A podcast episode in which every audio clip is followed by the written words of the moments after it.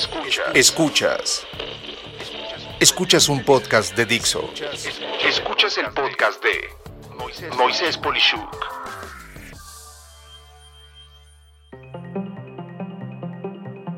Mientras más perfeccionista se es, menor es la capacidad de ejecución.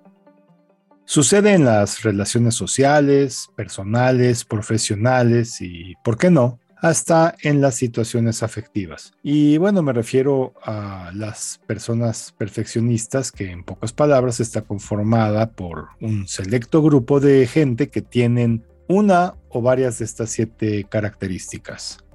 1. Cuando se ponen a hacer algo y siempre lo hacen mejor que nadie, curiosamente, sin necesidades de competencia. 2. Si algo les llama la atención, se vuelven especialistas en ese tema, son profundos, se documentan de todo lo que encuentran a su alcance y lo hacen muy bien. 3. Su sed de conocimientos es insaciable. 4. No toleran el menor error. Simplemente todo debe de ser perfecto, sin excusas. 5. Revisan y revisan y revisan todo para que triplemente puedan asegurar que absolutamente lo que se propongan sea impecable y esto va desde la ropa que se ponen hasta el más mínimo detalle que depende de ellos o las personas a su alrededor.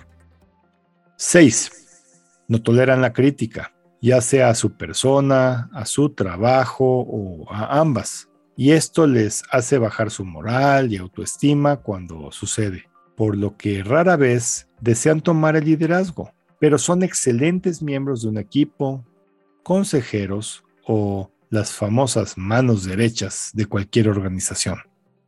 7.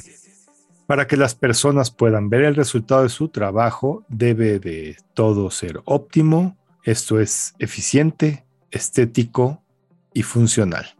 Por otro lado, están las personas ejecutoras, cuyas características son de la gente que hace que las cosas sucedan y entre las características de ellas están las cinco siguientes.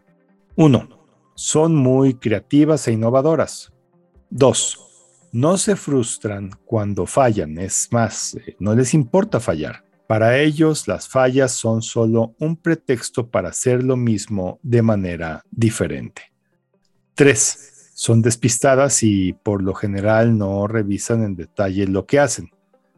Sale a la primera, como salga, y no les preocupa el resultado, pues era mejor hacerlo al no aventarse. Y esto no debe de confundirse con una forma de hacer las cosas mal hechas, solo que les gana siempre el hacerlo rápido.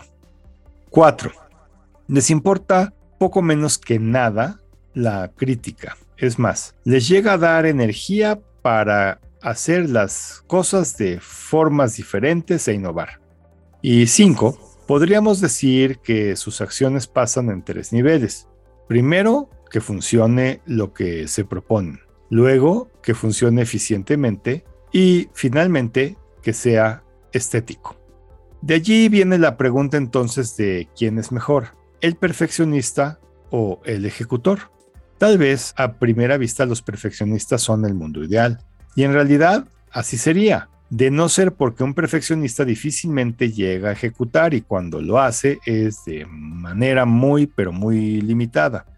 Así, encontramos por ejemplo a la persona que puede planear los viajes más increíbles pensando en el más mínimo detalle, que jamás pondrá esa agencia de viajes a la medida, por ejemplo.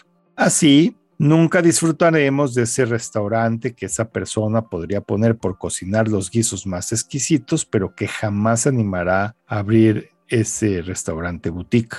Así, nunca se podrá crear esa agencia de sitios internet por no poder cumplir con un presupuesto y resultará que acabará poniendo dinero con tal que el cliente esté satisfecho porque a la mera hora había mil cosas que hacer para que fuera todo perfecto y como no se planeó y presupuestó, lo pone de su propio dinero. Así, un increíble editor jamás escribirá uno de los cientos de éxitos literarios que ha revisado y probablemente pudo haber escrito. Y Por una u otra razón, todo llega a caer en las manos de los ejecutores que sin la profundidad, sin toda la inteligencia, sin todo lo bien hechos, lo impecable, lo minucioso de los perfeccionistas, acaban quedándose con todo el trabajo. Todos los clientes, toda la gloria que un perfeccionista nunca llega a ver. Ahora bien, otra pregunta válida es, ¿Cuál es el principal problema de un perfeccionista? Si tuviera que decir un atributo que es el que más pesa de un perfeccionista para no ejecutar, no se debe de pensar demasiado. Ese atributo se llama miedo.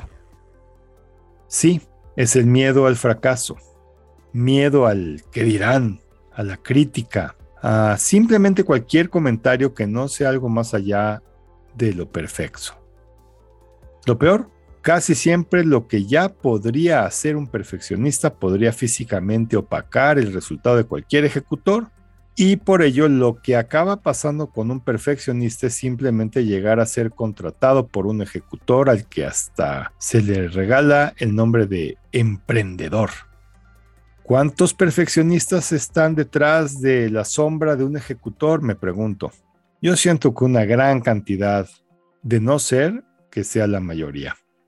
Por lo tanto, mi conclusión es muy sencilla. Para el perfeccionista, respira hondo, cierra los ojos, imagínate saboreando el éxito deseado y simplemente hazlo.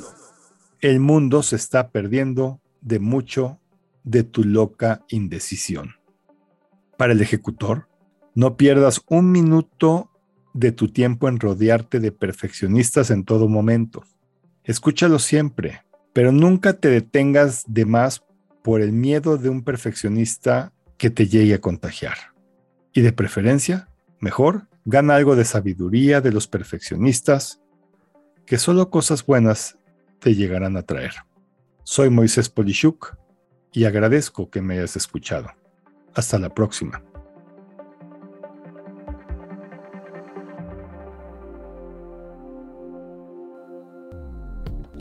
Dixo presentó el podcast de Moisés Polishuk.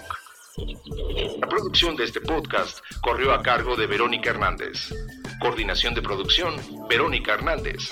Dirección general, Dani Sadia. Voz y contenido, Moisés Polishuk.